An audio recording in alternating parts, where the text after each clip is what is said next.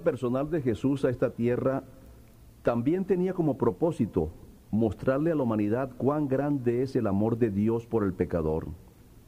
Pero sobre todas las cosas, Él quería mostrar cuánto vale cada ser humano ante la vista del Dios Todopoderoso. Jesús enseñó cuánto se interesa Dios por sus criaturas, y esto lo ilustró con una de sus más tiernas parábolas. Me refiero ahora a la parábola de la oveja perdida. Ponga mucha atención al contenido de esta parábola tal como se registra en el capítulo 15 del Evangelio según San Lucas. Se acercaban a Jesús todos los publicanos y pecadores para oírle.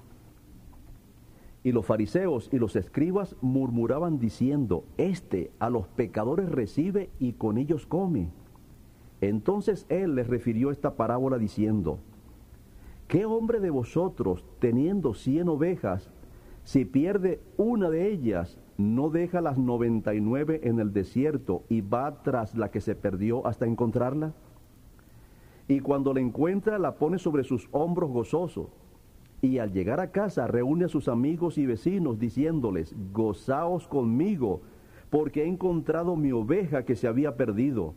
Os digo que así habrá más gozo en el cielo por un pecador que se arrepiente que por noventa y nueve justos que no necesitan de arrepentimiento. Esta parábola la dirigió Jesús a un grupo de religiosos fundamentalistas y legalistas de su época. Los fariseos y los escribas, con su desesperante fanatismo religioso, se olvidaron de las ovejas perdidas y atrapadas en sus propios pecados. Estos insoportables clérigos habían pervertido tanto los principios religiosos hasta el punto de caer en el exclusivismo y la discriminación.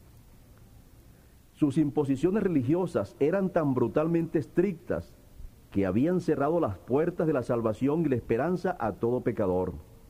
Mis amigos, pero un buen día apareció Jesucristo y Jesús allanó el camino de la salvación.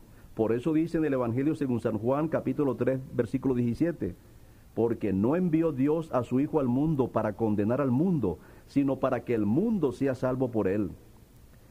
Señores, en este mundo han aparecido y continúan apareciendo miles de guías espirituales, gurúes, maestros iluminados, clérigos, hasta pastores.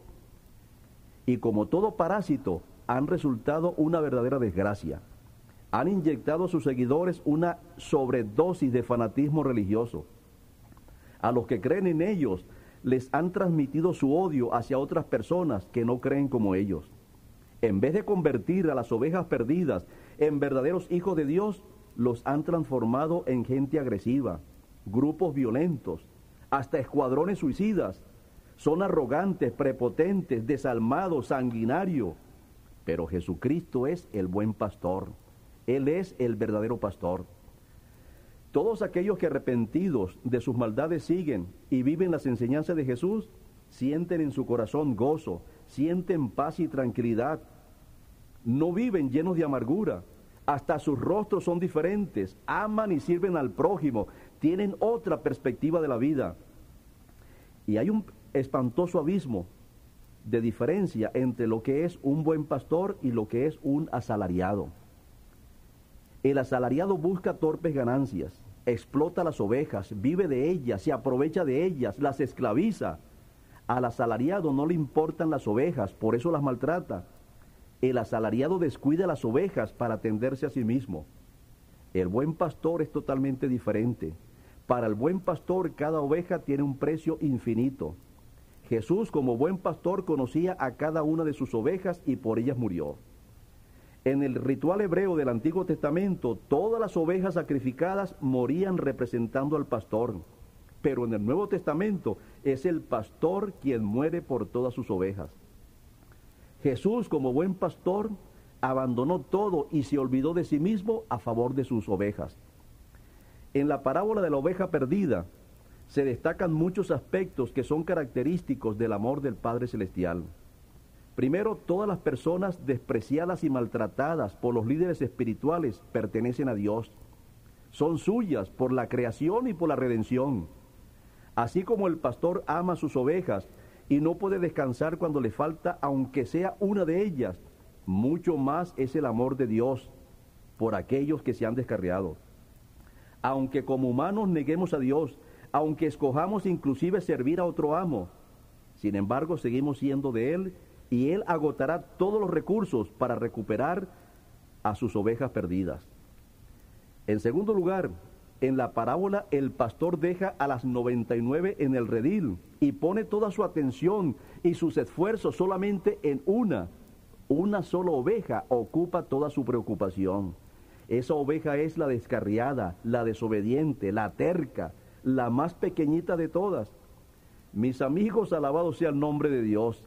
Si en este mundo solamente hubiese una sola alma extraviada, por esa única persona, Cristo hubiese estado dispuesto a morir para salvarla.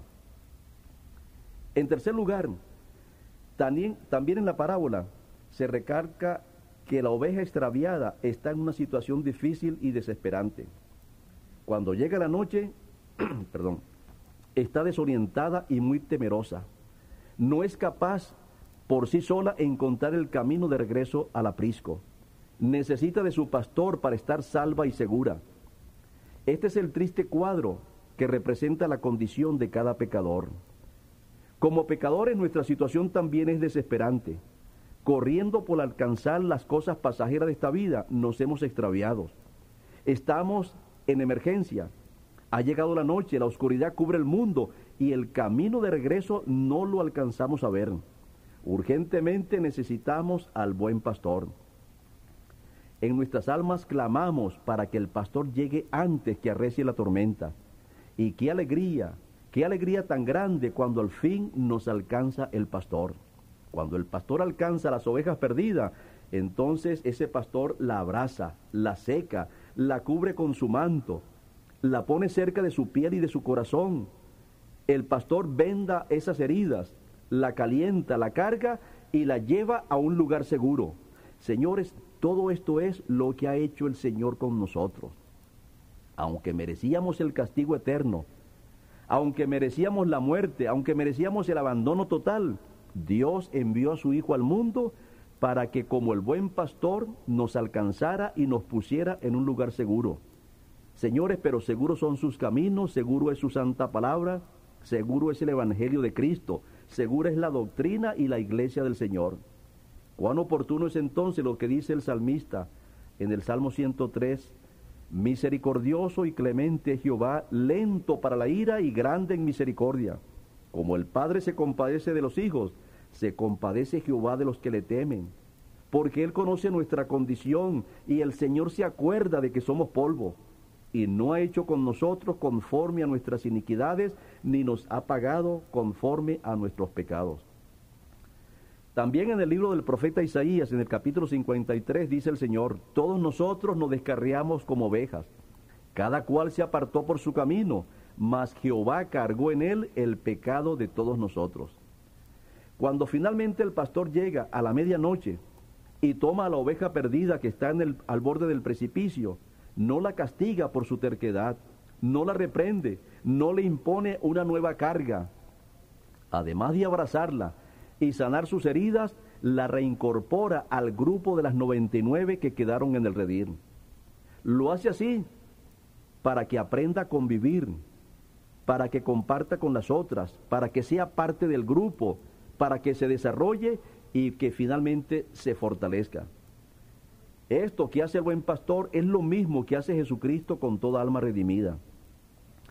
Todo redimido por la sangre de Jesucristo debe ser incorporado al seno de la iglesia. Dios coloca a sus hijos en la misma comunidad. Dios no los aísla, no los lleva a la vida mística, no los pone a practicar el autosacrificio, la autoflagelación o la vida ascética. Los santos de Dios estudian en la universidad, trabajan en la factoría, compran y venden todos los días, se montan en los autobuses, tienen sus luchas y sus desafíos. Jesús dijo, que sus redimidos viven y comen en este mundo, pero su meta, sus intereses, su atención y sobre todo su esperanza está puesta en los bienes eternos. Los hijos de Dios nunca pierden de vista los bienes eternos. Los hijos de Dios se conocen por la forma de hablar, por los temas de su conversación, por lo que constantemente piensan y expresan. La parábola que Cristo refirió para ilustrar la recuperación del pecador en ningún momento habla de fracasos o derrotas. No habla de un pastor que regresa con las manos vacías y derrotado. No habla tampoco de una oveja que fue devorada por las bestias salvajes. El plan de la salvación que fue trazado por el Padre, por el Hijo y por el Espíritu Santo fue diseñado para el éxito. Ya se ha dicho que si una sola alma hubiese pecado, por esa sola alma Cristo hubiese venido a morir por ella. Pero si al fin del conflicto es apenas una sola alma la que se salva, aún el plan de la salvación es un rotundo éxito, porque una sola alma es de un valor infinito para Dios.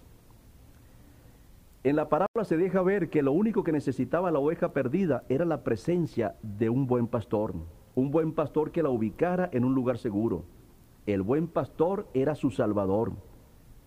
Mis amigos, ¿no le parece que esta es la misma experiencia que está viviendo el mundo en los actuales momentos? La humanidad, como una oveja perdida y ciega, marcha confiadamente hacia el abismo y no se da cuenta. Pocas personas logran percibir la espantosa tormenta que se avecina sobre este mundo. Pronto los seres humanos estarán ante la solemne presencia de Dios para ser juzgados. Mis amigos, para terminar esta audición, permítame decirles que hasta ahora los políticos han fracasado, los religiosos han fracasado, los brujos y los espiritistas lo único que han logrado es traer más oscuridad a este mundo.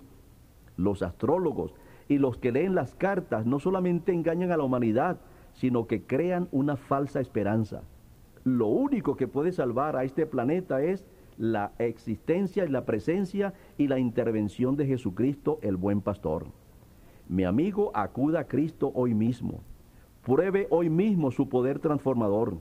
Ponga en Jesucristo toda su confianza. Conozca más de Jesús a través de la Santa Biblia y recuerde que Jesús en todo momento es su pastor, es el buen pastor y el buen pastor da su vida por las ovejas. Que Dios le bendiga en el día de hoy. Para recibir una copia en CD del programa de hoy, solo tiene que llamarnos ahora mismo al 1877-636-5273 o 416-444-9552.